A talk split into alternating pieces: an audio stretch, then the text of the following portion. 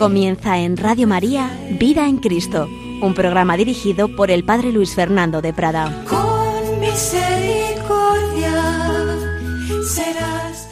Vida en Cristo en este tiempo de Cuaresma seguimos preparándonos a celebrar la pasión, muerte y resurrección de nuestro Señor. Seguimos contemplando esa pasión de Cristo, no debemos dejarlo para el final, sino cada día de esta Cuaresma. Miremos al crucificado. lleno de amor por ti, cuido tu vida con amor eterno, te amo. Por eso derramaré mi gracia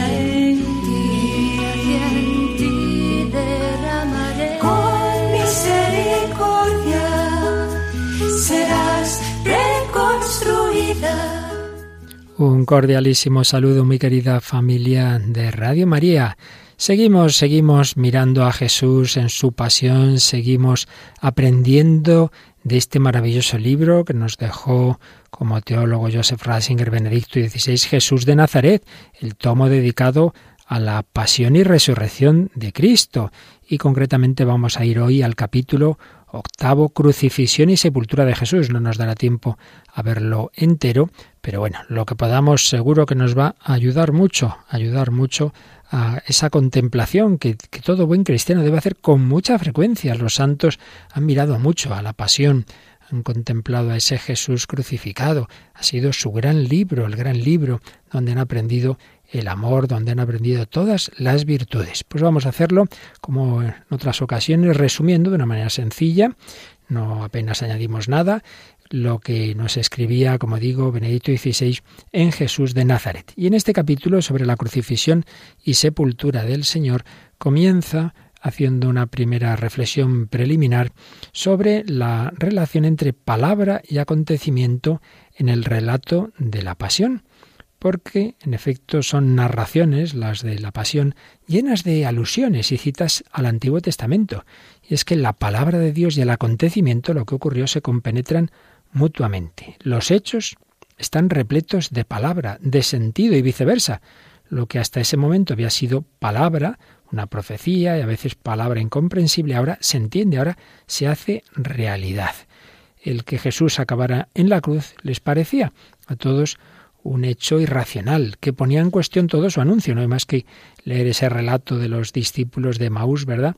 Cómo se habían quedado desconcertados ante la pasión del Señor. Pero precisamente Jesús les va explicando que ya Moisés y los profetas y toda la escritura hablaba de esos acontecimientos de la pasión y lo que hasta ese momento había parecido absurdo, ahora manifiesta su más profundo significado.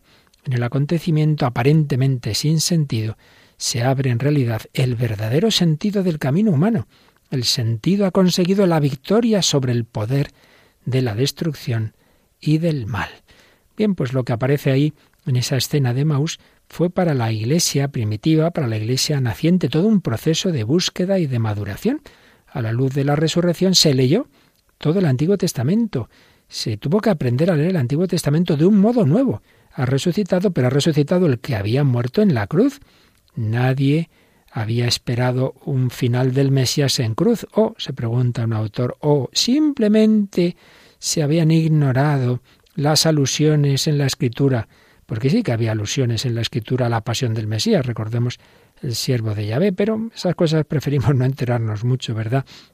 El caso es que fueron no las palabras de la escritura, las profecías, las que suscitaron la narración de los hechos de la pasión, sino al revés los hechos de la pasión que en un primer momento fueron incomprensibles, dejaron a los primeros seguidores de Cristo totalmente desconcertados, pero después los entendieron y llevaron a una nueva comprensión de esa sagrada escritura, de todo lo que nosotros llamamos el Antiguo Testamento. Así, la concordancia entre hecho y palabra es constitutiva para la misma fe cristiana. Hay una trabazón entre sentido e historia y donde este lazo se deshace, se disipa la misma estructura básica de la fe cristiana. Por eso, como decíamos en la narración de la pasión, hay múltiples alusiones, explícitas o implícitas, a textos veterotestamentarios. Recordemos, por supuesto, Isaías 53, de este hemos hablado en otra ocasión, pero vamos a fijarnos aquí, siguiendo Benito XVI, la alusión al Salmo 22. Es una alusión importante, es un texto básico para la unidad entre la palabra del Antiguo Testamento y el acontecimiento de Cristo en el Nuevo. Ese Salmo 22 es el gran grito angustiado del Israel que sufre al Dios que aparentemente permanece en silencio grito, gritar, una palabra que tendrá una importancia central en el relato de la cruz de Jesús, sobre todo en San Marcos, como luego veremos, caracteriza el tono de este salmo. Fijaos que en él se dice, a pesar de mis gritos, mi oración no te alcanza, dice así. El salmista se está como quejando al Señor, se deja oír toda la pena de quien sufre ante el Dios aparentemente ausente. Yo estoy aquí sufriendo, gritando, ¿y tú dónde estás? ¿No me escuchas? ¿Dónde está Dios? Decimos muchas veces. Aquí ya no basta un simple llamar o implorar.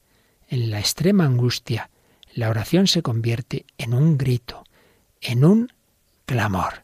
Luego, los versículos 7 a 9 de este salmo hablan del escarnio que circunda al orante y que se convierte en un desafío a Dios y en una afrenta todavía mayor al desdichado. Fijaos, los que están a su alrededor dicen acudió al Señor, que lo ponga a salvo, que lo libre si tanto lo quiere. El sufrimiento indefenso es interpretado como prueba de que Dios no ama a esa persona que está sufriendo. Es el gran tema, recordaréis, que sale en el libro de Job. Pero este grito de angustia, después en el Salmo, se transforma en una profesión de confianza, Fijaos que se dice en el versículo 26, Él, el Señor, es mi alabanza en la gran asamblea. Cumpliré mis votos delante de sus fieles. La Iglesia naciente era consciente de ser la gran asamblea en la que se celebra la acogida de quien implora su salvación, la resurrección. La resurrección es, es la respuesta de Dios, ese Dios que parecía que no respondía, sí, sí, ha respondido con la resurrección. Pero después hay otros dos elementos sorprendentes. La salvación no se limita solo al que está rezando, sino que se convierte en un saciar a los desvalidos. Y más aún, volverán al Señor hasta de los confines del orbe. En su presencia se postrarán las familias de los pueblos. Claro, la iglesia naciente intuyó en estos versículos, por un lado, el banquete nuevo, eso de saciar a los desvalidos, ¿no era acaso el banquete de la Eucaristía? El Señor no estaba saciando a los hombres, no estaba saciándonos con su cuerpo, con su sangre, el banquete eucarístico. Y luego, eso de volverán al Señor hasta de los confines del orbe, no está ahí anunciada la conversión de los pueblos del mundo al Dios que había anunciado Jesucristo. ¿No está ahí hablándose de la Iglesia que se forma con gentes de todos los pueblos? Así pues, Eucaristía y universalismo de la salvación, que aparecen como la gran acogida de Dios, que responde al grito de Jesús. Pues bien, esta es la introducción que hace Benito XVI en este capítulo sobre palabra y hecho. Pero vamos ya a los elementos principales que nos expone sobre la crucifixión de Jesús, siguiendo las palabras, esas siete palabras de Cristo. Ya sabemos la primera de Jesús es Padre, perdónalos. Lo que el Señor había predicado en el Sermón de la Montaña, lo cumple aquí personalmente. Él no conoce odio, no grita venganza, suplica el perdón para los que lo ponen en la cruz y da razón de esta súplica. No saben lo que hacen. Fijaos que no solo es que pida perdón, sino que disculpan, es que no saben lo que hacen. Y es significativo que luego, en un discurso de, de San Pedro, en los Hechos de los Apóstoles, eh, pues va a seguir un poco esta línea. Rechazasteis al santo, al justo, pedisteis el indulto de un asesino, matasteis al autor de la vida, pero, sin embargo, hermanos, yo sé que lo hicisteis por ignorancia, por ignorancia. Y pues Pedro ha aprendido a disculpar como el Señor. Y el propio San Pablo, cuando habla de sí mismo, recordará que él había sido un blasfemo, un perseguidor, un violento, pero Dios tuvo compasión de mí porque yo no era creyente y no sabía lo que hacía. No sabía lo que hacía. Si se tiene en cuenta su anterior orgullo de perfecto discípulo de la ley, que conocía y cumplía la escritura, el que ahora reconozca que no sabía lo que hacía, pues es buena señal, es una señal de humildad, tiene, reconocer, tiene que reconocer que había sido un ignorante, pero precisamente esa ignorancia le ha salvado, dice San Pablo, le ha hecho capaz de conversión y de perdón. Y entonces aprovecha este tema, Benito XVI, para hacer una reflexión sobre la combinación entre la erudición, personas que pueden saber mucho, y la profunda ignorancia. Y habla del peligro, de lo problemático, de un saber que se cree autosuficiente. Y esto aparecía ya en la narración de los magos de Oriente, porque los sumos sacerdotes y escribas a los que Herodes consulta saben dónde debía nacer el Mesías. Sí, sí, en Belén, en Belén de Judá. Sí, lo sabían, pero no van a reconocer al Mesías. Siendo sabios, permanecen ciegos.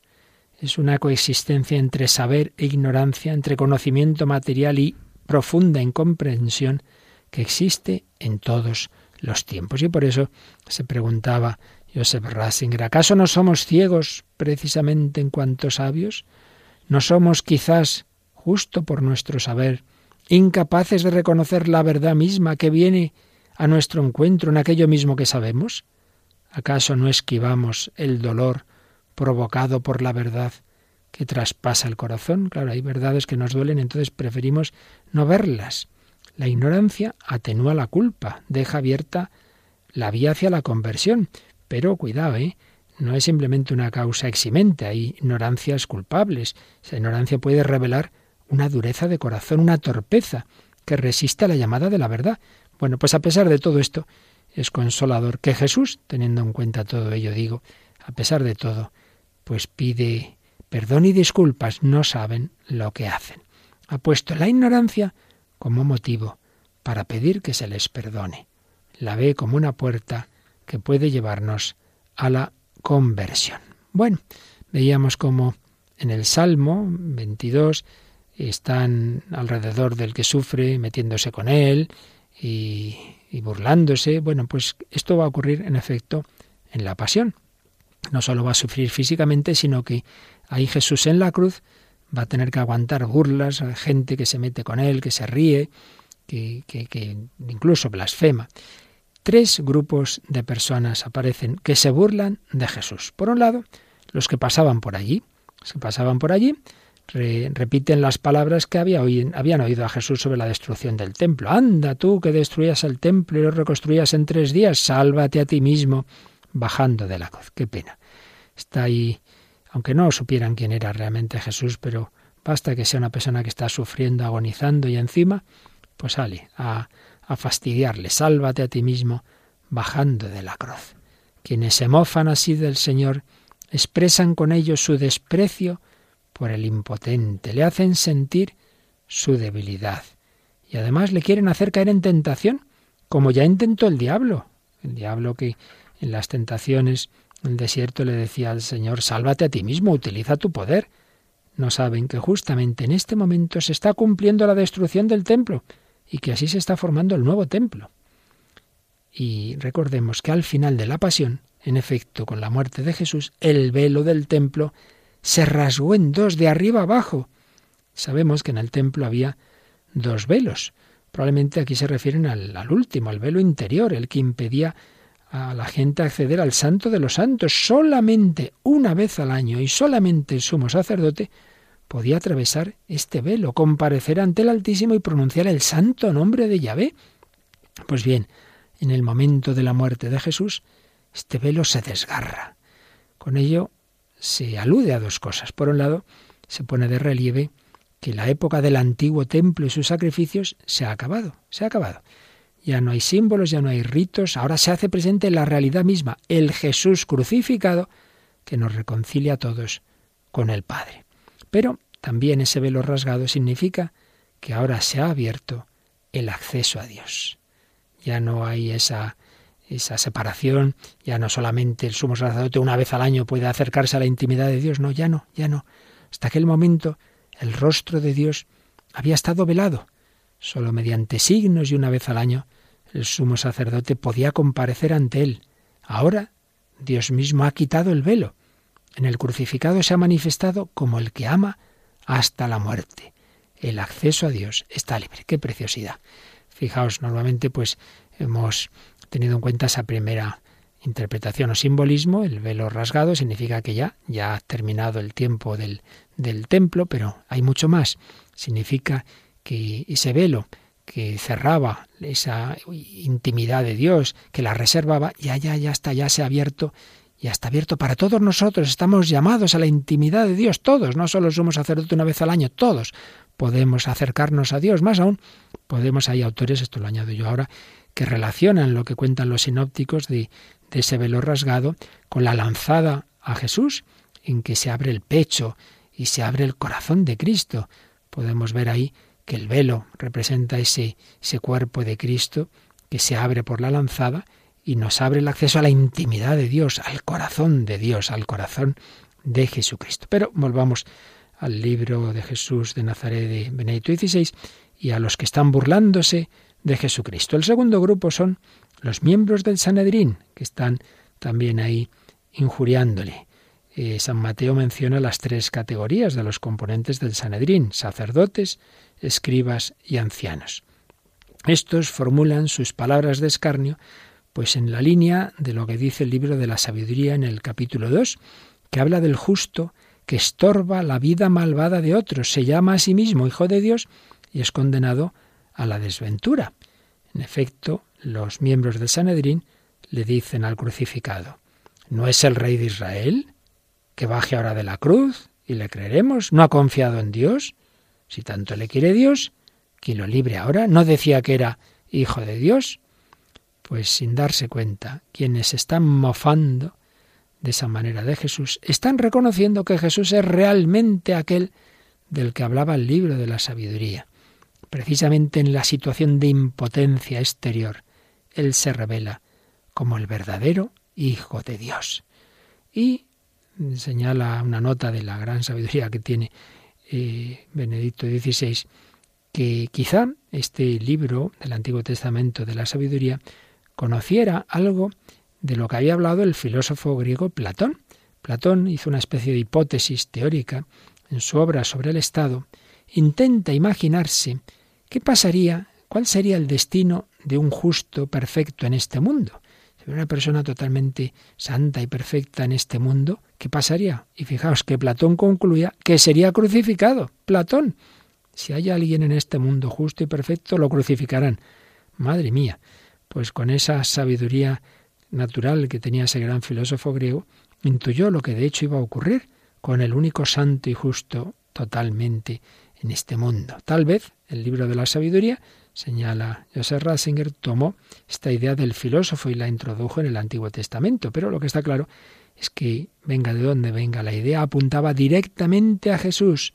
En el escarnio, el misterio de Jesucristo se demuestra verdadero, Así como no se había dejado seducir por el diablo para tirarse desde el pináculo del templo, tampoco cede ahora a esa tentación. No, no se va a bajar de la cruz.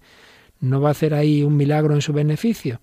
Jesús sabe que sí que Dios le va a salvar, pero de un modo distinto al que la gente se imagina. La gente pensaba que se le iba a salvar sería que de repente, pues nada, se desclavara, saliera de la cruz. No, no.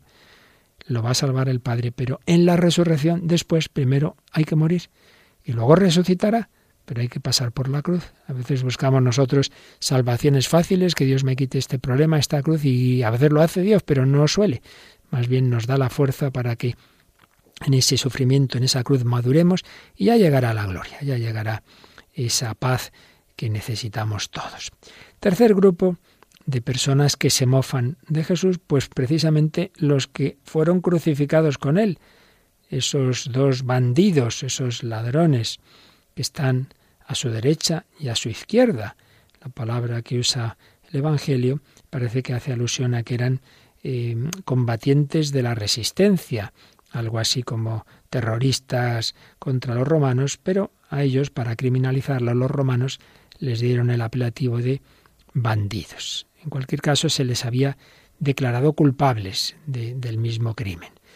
Eh, que pues parece que era resistencia contra el poder romano. En Jesús, sin embargo, el tipo de delito es diferente. Pilato sabía muy bien que Jesús no pensaba en nada de eso, que él no era un rebelde contra los romanos, por más que así se lo hubieran presentado. Y por eso el delito, entre comillas, eh, que se pone en la inscripción de la cruz, ya sabemos cuál es, Jesús el Nazareno, el rey de los judíos. Y es muy significativo que Jesús, que evitó el título de Mesías o de Rey, decía esto no se lo digáis a nadie, porque sabía que lo iban a entender mal, lo iban a entender en un sentido político, ahora ya en cambio ese título ya no tiene peligro, ya, ya se ve muy claro cuál es el sentido del mesianismo y de la realeza de Jesús. Ahora Rey aparece delante de todos que lo es, en las tres grandes lenguas de entonces, el hebreo, el, arameo y, perdón, el hebreo, el latín y el griego. Pero esta inscripción, que equivale a una proclamación como rey, está ahora ante la historia del mundo. Jesús ha sido elevado. La cruz es su trono, desde el que atrae el mundo hacia sí, desde este lugar de la extrema entrega de sí, desde este lugar de un amor verdaderamente divino, Él domina como el verdadero rey, pero a su modo, de una manera que ni Pilato ni los miembros del Sanedrín habrían podido entender. Es la realeza de amor.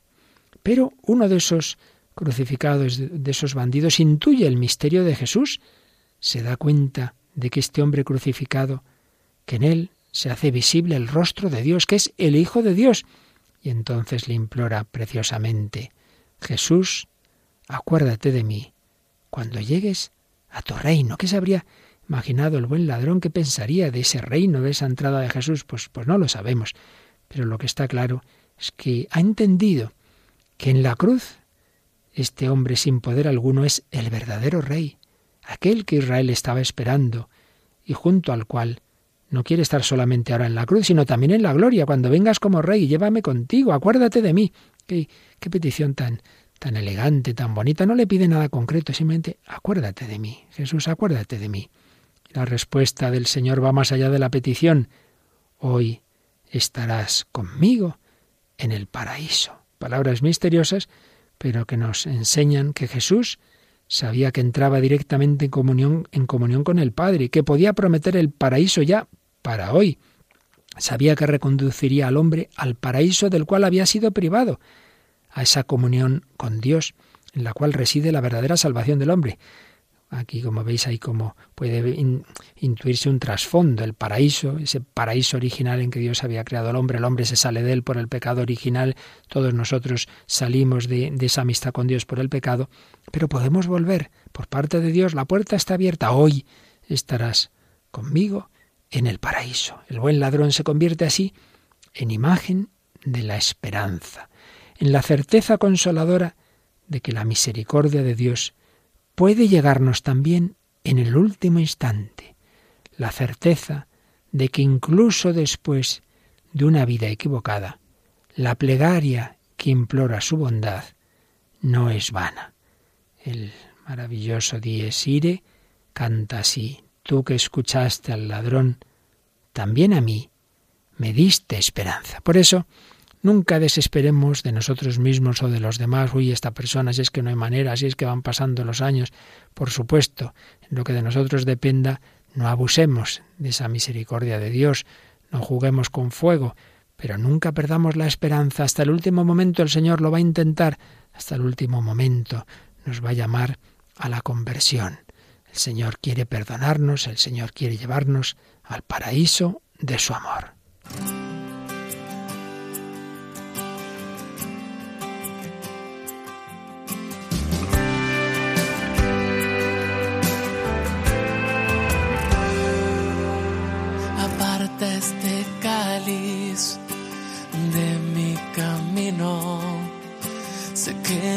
destino es sufrir el castigo. Siento los azotes, también las espinas. Es tanto el dolor, desgarran mi vida. Perdónale, Señor, no saben lo que hacen.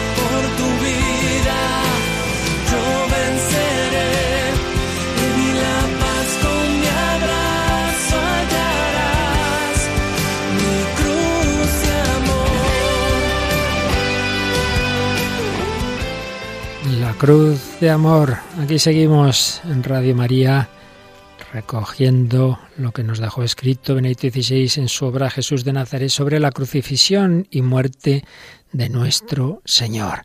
Hemos hablado de esa palabra, Padre, perdónalos porque no saben lo que hacen, pero nos va a hablar también del grito de Jesús, Dios mío, Dios mío, ¿por qué me has abandonado? Mateo y Marcos lo se recuerdan que a la hora nona Jesús exclamó con voz potente estas palabras. Transmiten ese grito de Jesús en una mezcla de hebreo y arameo lo traducen después al griego. ¿Qué significa este grito? Los que pasaban por allí pues lo interpretaron como dirigido a Elías, Elí, Elí, pero fue la comunidad creyente la que después comprendería la exclamación de Jesús en relación con el inicio del Salmo 22 del que hablábamos antes. No es un grito cualquiera de abandono. Jesús recita el gran salmo del Israel afligido y asume de este modo en sí todo el tormento, no sólo de Israel, sino de todos los hombres que sufren en este mundo por el ocultamiento de Dios. Cuando parece que Dios no está, ¿dónde estás, Señor? Dios mío, Dios mío, ¿por qué me has abandonado? Tantas veces nos parece eso. Este grito lleva ante el corazón de Dios mismo el grito de angustia del mundo atormentado por la ausencia de Dios. Se identifica con el Israel dolorido, con la humanidad que sufre a causa de la oscuridad de Dios. Salmo 22, ya veíamos antes, impregna la narración de la pasión y va más allá. Se habla en él de la humillación pública, del escarnio, de los golpes en la cabeza, de los dolores, de la sed, del traspasarle las manos y los pies, del echar a suertes sus vestidos. La pasión entera está como narrada anticipadamente en este, en este salmo. Pero mientras Jesús pronuncia las primeras palabras del salmo, se cumple ya la totalidad de esta magnífica oración, incluida también la certeza de que será escuchada y que se manifestará en la resurrección, en la formación de la gran asamblea y en el saciar el hambre de los pobres, como, como vimos antes. El grito en el extremo tormento es al mismo tiempo certeza de la respuesta divina para muchos. Esta palabra, como, como todas las palabras de Dios, pues claro, podemos profundizar una y otra vez y siempre nos quedará algo más, algo más. Hay reflexiones pues que, que intentan entrar en el alma de Jesús, quizá con un planteamiento un poco individual, y por eso es bueno que recordemos que los santos padres de la Iglesia, aquellos primeros doctores de los primeros siglos, veían en, en estas palabras de los salmos y de este, no simplemente un, suje, un sujeto individual, eh, cerrado en sí mismo, sino que veían que están asociados a la vez en la oración todos los justos que sufren, todo Israel, más aún toda la humanidad entera en lucha. Estos salmos abrazan siempre el pasado, el presente y el futuro, están en el presente del dolor, pero llevan ya en sí el don de ser escuchados, la confianza en el futuro. Está esa figura básica de la personalidad corporativa. Cristo ora a la vez como cabeza y como cuerpo. Él es la cabeza y él está sufriendo personalmente, pero está sufriendo como cabeza del cuerpo místico. Ruega como cabeza, como aquel que nos une a todos en un sujeto común y nos acoge a todos en sí. Y ora como cuerpo, porque tiene presente la lucha de todos nosotros, nuestras propias voces, nuestra tribulación y nuestra esperanza. Por eso, nosotros mismos estamos ahí en ese grito de Jesús. De hecho, el Catecismo de la Iglesia Católica, cuando habla de la oración en su parte cuarta, habla de ese grito de Jesús como una especie de síntesis de, en la que están metidas todas nuestras oraciones, todos nuestros gritos. Nosotros mismos somos orantes de este salmo, pero ahora de manera nueva en la comunión con Cristo. Y a partir de él, pasado, presente y futuro van siempre unidos. Una y otra vez nos encontramos saturados de sufrimiento, el hoy, hoy, hoy sufrimos, hoy sufre la humanidad, pero siempre también la resurrección y la saciedad de los pobres ocurren ya hoy. En una perspectiva como esta, nada se quita al horror de la pasión de Jesús, por supuesto. Aumenta, porque no solamente individual, no solo es lo que sufre como sujeto individual que está ahí pasándolo mal, sino que lleva en sí la tribulación de todos nosotros, es nuestra cabeza. Al mismo tiempo, sin embargo, el sufrimiento de Jesús es una pasión mesiánica, un sufrir en comunión con nosotros, por nosotros, un ser con, ser con nosotros, que proviene del amor y lleva consigo así la redención, la victoria del amor. Y creo que aquí podemos hacer una ampliación, pero en base al propio Benedicto XVI. Una de sus visitas más significativas, de sus viajes más llamativos, fue la visita al campo de concentración de Auschwitz-Birkenau en Polonia el domingo 28 de mayo de 2006. Él había estado ya como cardenal Ratzinger en la primera visita que hizo San Juan Pablo II a ese mismo campo de concentración. Papa polaco, que como joven polaco, como sacerdote, había rezado muchas veces en ese campo de concentración, particularmente en la celda en que había muerto su compatriota San Maximiliano Kolbe, cuando luego fue como Papa, pues pidió que fueran también obispos alemanes. Fue un momento muy emocionante, esa Alemania que había invadido Polonia y que había construido esos campos de concentración, estaba ahí representada en esos obispos alemanes, uno de ellos el cardenal Ratzinger, que años después iba a ser el Papa, que iba a visitar ya como Papa ese campo de concentración. Y tuvo un discurso impresionante. Empezó así el discurso Benedicto XVI en ese día de mayo de 2006. Tomar la palabra en este lugar de horror, de acumulación de crímenes contra Dios y contra el hombre, que no tiene parangón en la historia, es casi imposible y es particularmente difícil y deprimente para un cristiano, para un papa que proviene de Alemania. En un lugar como este se queda uno sin palabras. En el fondo solo se puede guardar un silencio de estupor, un silencio que es un grito interior dirigido a Dios, ¿Por qué, Señor, callaste? ¿Por qué toleraste todo esto? Con esta actitud de silencio nos inclinamos profundamente en nuestro interior ante las innumerables personas que aquí sufrieron y murieron. Sin embargo, este silencio se transforma en petición de perdón y reconciliación hecha en voz alta, un grito al Dios vivo, para que no vuelva a permitir jamás algo semejante. Más adelante añadía, ¿Cuántas preguntas se nos imponen en este lugar?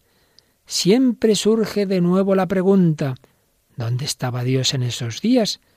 ¿Por qué permaneció callado? ¿Cómo pudo tolerar este exceso de destrucción, este triunfo del mal? Nos vienen a la mente las palabras del Salmo 44, la lamentación del Israel doliente. Tú nos arrojaste a un lugar de chacales, nos cubriste de tinieblas por tu causa, nos degüellan cada día.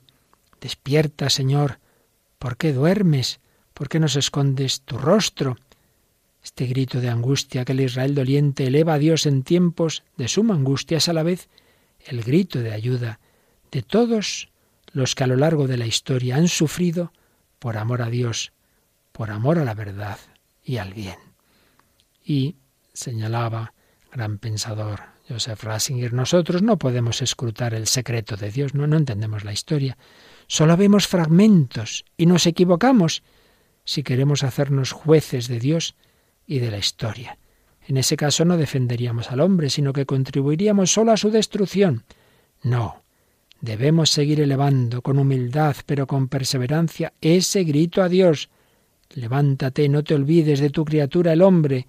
Y el grito que elevamos a Dios debe ser a su vez un grito que penetre en nuestro mismo corazón, para que se despierte en nosotros la presencia escondida de Dios, para que el poder que Dios ha depositado en nuestro corazón no quede encubierto y ahogado en nosotros por el fango del egoísmo, del miedo a los hombres, de la indiferencia y del oportunismo. Elevemos este grito a Dios, dirijámoslo también a nuestro corazón. Por eso hoy, al meditar ese, ese grito de Jesús, pues también nosotros elevemos nuestro grito a Dios, como decía Benito XVI en Auschwitz, para que impulse a los hombres a arrepentirse, a fin de que reconozcan que la violencia no crea la paz. En Auschwitz-Birkenau la humanidad atravesó por un valle oscuro. Por eso, precisamente en este lugar, quisiera concluir con una oración de confianza. Después de haber citado un salmo de angustia, terminaba su discurso con un salmo que conocemos bien, precioso, salmo del buen pastor, el Señor es mi pastor nada me falta. Aunque camine por cañadas oscuras, nada temo, porque tú vas conmigo, tu vara y tu, y tu callado me sosiegan. Es nuestra confianza también en esos momentos de gran tribulación. Hacemos bien en gritarle a Dios. Unimos nuestro grito al grito de Jesús, pero con la confianza de que aunque parezca que Dios no está, que no nos escucha, no, no es así. El Señor sabe más que nosotros, fiémonos de Él. Dios mío, Dios mío, ¿por qué me has abandonado? Pero siguen los evangelios y sigue Benito XVI recogiendo lo que nos dicen y concretamente y lo que hicieron los soldados con las ropas de Jesús, donde se cumplía otro versículo del Salmo 22. Se repartieron mis ropas y echaron a suerte mi túnica. Particularmente esto de la túnica tiene trasfondo. Algunos exegetas hacen referencia a una información del famoso Flavio Josefo, según la cual la túnica del sumo sacerdote se tejía con un solo hilo continuo, como era esta túnica de Jesús. Y ahí pues ven una posible referencia a la dignidad de Jesús como sumo sacerdote. El sumo sacerdote verdadero era Jesús, una dignidad que San Juan había expuesto en la oración sacerdotal de Jesús. El que allí muere no solo es el rey de Israel, sino el sumo sacerdote. Pero los santos padres habían visto otro aspecto que no es que sea contrario, es complementario. Como decimos, toda la palabra de Dios y todos los hechos bíblicos tienen muchos aspectos, tienen una gran riqueza. Y concretamente se habían fijado en que, así como las, las ropas las repartieron, la túnica era de una sola pieza, no la, no la, claro, no la cortaron, sino que la echaron a suerte, al que le tocó se la llevó entera. Pues ahí veían una imagen de la unidad de la Iglesia. La Iglesia tantas veces herida, con divisiones, sí, sí, sí, pero al final es una. A pesar de todo, sabemos dónde está la Iglesia. Una santa católica y apostólica. Unidad que el sumo sacerdote había implorado para los suyos la víspera de su pasión. En esa oración sacerdotal de Jesús se entrelazan el sacerdocio de Cristo y la unidad de los suyos. Pues damos gracias de nuevo al Señor. Él nos ha amado hasta el extremo, nos ha amado desde la cruz, le pedimos que correspondamos a ese amor tan grande que nos tiene.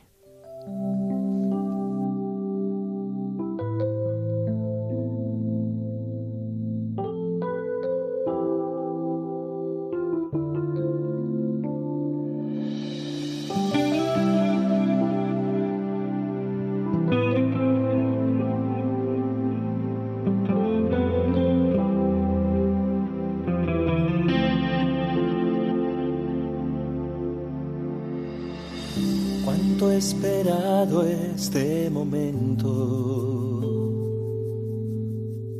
Cuánto he esperado que estuvieras así.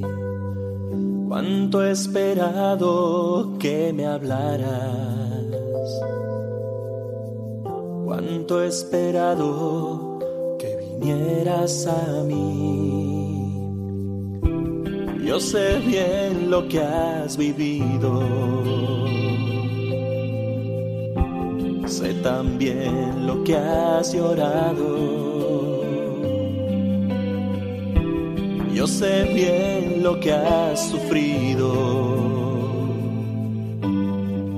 pues de tu lado no me he ido, pues nadie te ha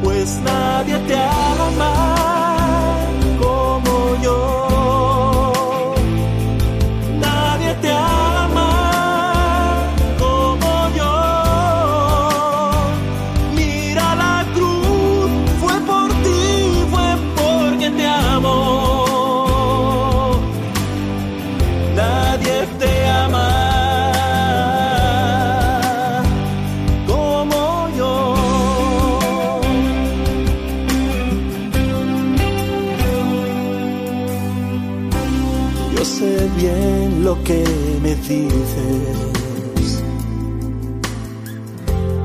aunque a veces no me hables. Yo sé bien lo que en ti sientes, aunque nunca lo compartes. Yo a tu lado he caminado.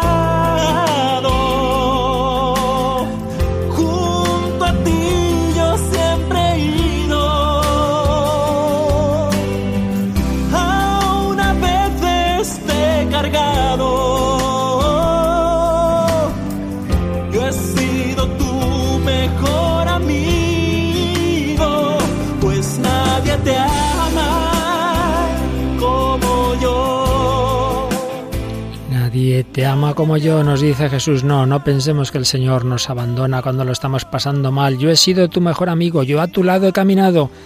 Yo estoy contigo en lo bueno y lo malo, en la salud y la enfermedad. El Señor nos acompaña siempre. Él ha pasado primero por ahí.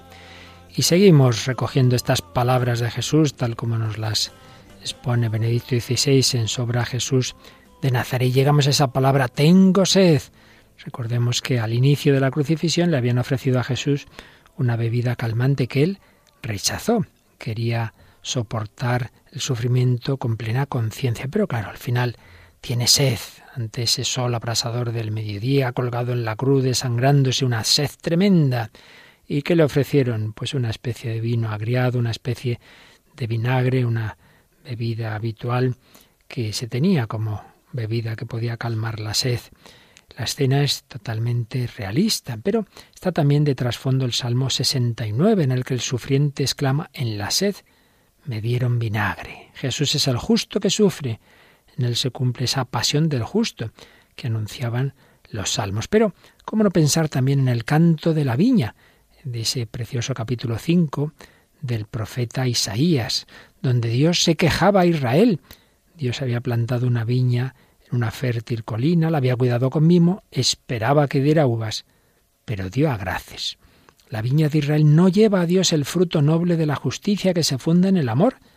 Da los, los granos agrios del hombre que se preocupa solamente de sí mismo. Produce vinagre en vez de vino. El lamento de Dios se concreta en esta hora en que al Redentor sediento se le ofrece vinagre. Por supuesto, esto que se dice de Israel, apliquémoslo a cada uno de nosotros. ¿Cuántas veces el Señor ha esperado de nosotros frutos de amor y le hemos dado ese, ese vinagre del egoísmo? La escena de la cruz sobrepasa la hora de la muerte de Jesús, no solo Israel, sino también la Iglesia, nosotros. Respondemos una y otra vez al amor solícito de Dios con vinagre, con un corazón agrio, que no hace caso del amor de Dios. Tengo sed, grito de Jesús, que se dirige a cada uno de nosotros. Sabemos que por supuesto los santos sí han respondido a ese grito, muy conocida entre nosotros los últimos tiempos, pues una santa sintió esa, esa palabra de Jesús de una manera muy fuerte, la Madre Teresa de Calcuta. Tengo sed, Jesús tenía sed de que los más pobres de entre los pobres le conocieran, tenía sed de su amor. Por eso en todas las capillas de las misioneras de la caridad está escrita esa frase en, la pared principal de esas capillas junto a la cruz. Tengo sed, tengo sed. Pero hay otra palabra de Jesús, la palabra que va a dirigir a, a su madre María y a San Juan. Los cuatro evangelistas, cada uno a su modo, nos van a hablar de mujeres junto a la cruz. Y San Juan va a citar al final de su relato de la crucifixión unas palabras del profeta Zacarías. Mirarán al que traspasaron. Al principio del Apocalipsis estas palabras se aplicarán al tiempo final.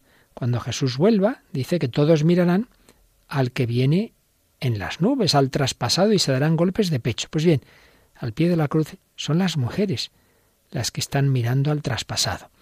Y también hay unas palabras aquí que se cumplen del profeta Zacarías. Harán llanto como el llanto por el Hijo único y llorarán como se llora al primogénito. Mientras que hasta la muerte de Jesús solo había habido escarnio y crueldad en torno al Señor, ahora tenemos un epílogo reparador. Las mujeres, las mujeres que le habían sido fieles, están presentes. Su compasión y su amor son para el Redentor muerto, luego van a quererle embalsamar, etc.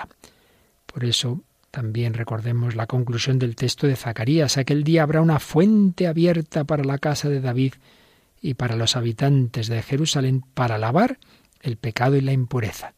El mirar al traspasado y el compadecerse se convierten en fuente de purificación, da comienzo la fuerza transformadora de la pasión de Jesús.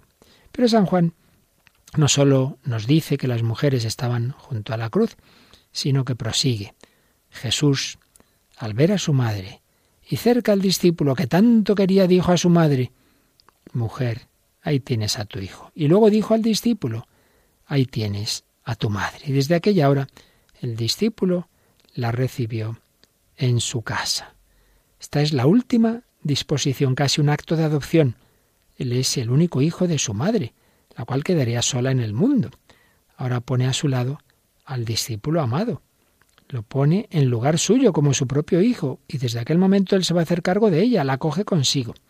Pero la traducción literal, más que la recibió en su casa, la recibió entre sus cosas, es más, más exacto, dice Benedicto XVI, la cogió entre sus propias cosas, la cogió en su más íntimo contexto de vida, sería el sentido. Así pues, es un gesto del Redentor que está a punto de morir, que no deja sola a su madre, la confía a los cuidados del discípulo, que le había sido tan cercano, pero también se da al discípulo un nuevo hogar. Va a ser la madre la que va a cuidar de él, de la que él se hace cargo, de esa madre de la que se hace cargo, pues también María va, Jesús le encomienda a María que cuide de, de, Juan. Mira, ese, ese soy yo, ese es tu hijo. Ahí tienes a tu hijo. El acontecimiento se proyecta más allá de sí mismo. Aquí hay mucho trasfondo, como suele pasar en San Juan. Para empezar, eso de que Jesús llame a María mujer, mujer, es el mismo término que había usado en la boda de Caná. Mujer, la llama ahí Jesús. Caná había sido una anticipación de la boda definitiva, del vino nuevo que el Señor quería ofrecer. Pero también mujer aparece en el relato, claro, el relato de la creación, en, el cual el Creador presenta a la mujer a Adán y éste reacciona diciendo, a esta sí que es hueso de mis huesos y carne de mi carne, su nombre será mujer. Y San Pablo presenta a Jesús como el nuevo Adán, con el cual la humanidad recomienza de un modo nuevo. Pues bien, Juan nos dice que al nuevo Adán le corresponde nuevamente la mujer, la nueva Eva, la mujer que él nos presenta en la figura de María. El Apocalipsis habla de una señal grandiosa, la mujer, que aparece en el cielo, abrazando así a todo Israel, o mejor a la iglesia entera. La iglesia debe dar a luz a Cristo continuamente, con dolor. También tenemos la carta a los Efesios que aplica a Cristo y a la iglesia la imagen del hombre que deja a su padre y a su madre y se hace una sola carne con la mujer. Pues bien, la Iglesia antigua, basándose en ese modelo de la personalidad corporativa, no tuvo dificultad para reconocer en la mujer, por un lado, a María en un sentido personal, pero por otro lado, para ver en ella a la Iglesia esposa y madre, en la cual el misterio de María se prolonga en la historia. Qué bonito que pensemos que así como el varón deja a su padre y a su madre y se une a su mujer, pues el Hijo Eterno de Dios dejó, entre comillas, a su Padre Eterno para unirse con la mujer, con, la, con la humanidad, desposarnos con Él en la Iglesia.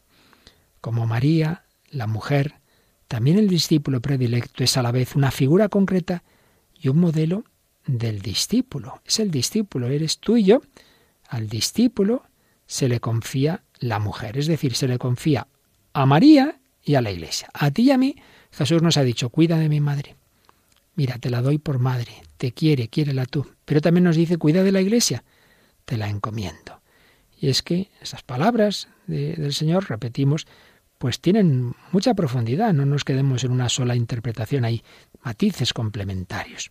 La palabra de Jesús en la cruz permanece abierta a muchas realizaciones concretas. Una y otra vez se dirige tanto a la madre como al discípulo, y a cada uno se le confía la tarea de ponerla en práctica en la propia vida.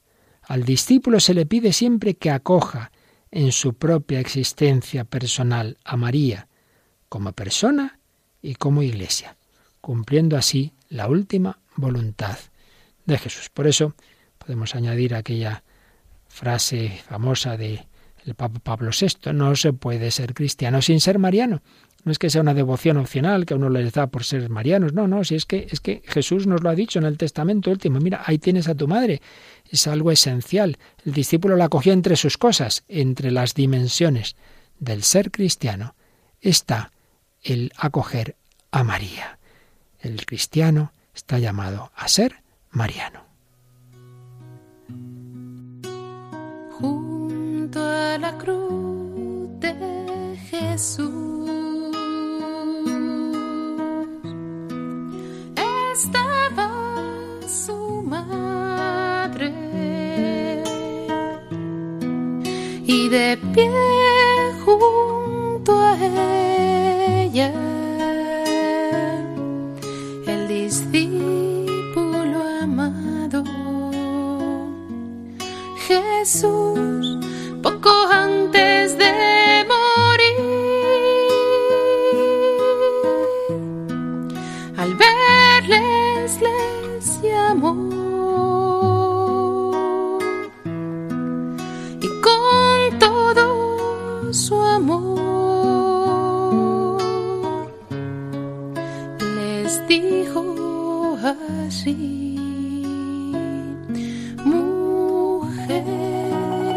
tienes a tu hijo.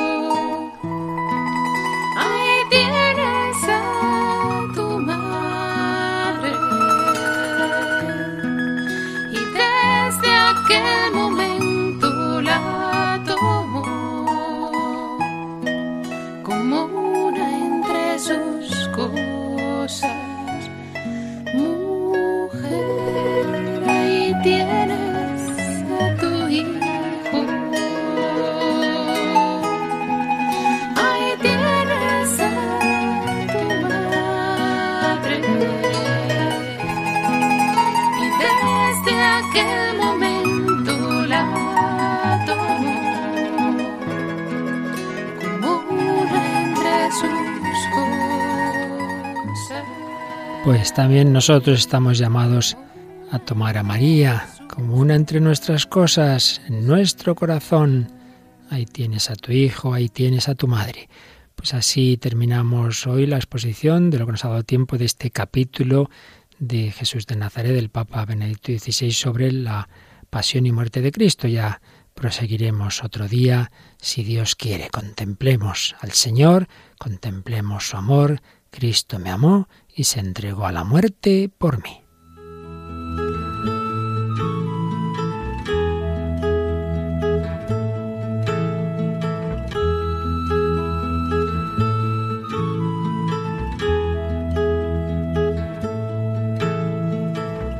Con amor eterno te amo.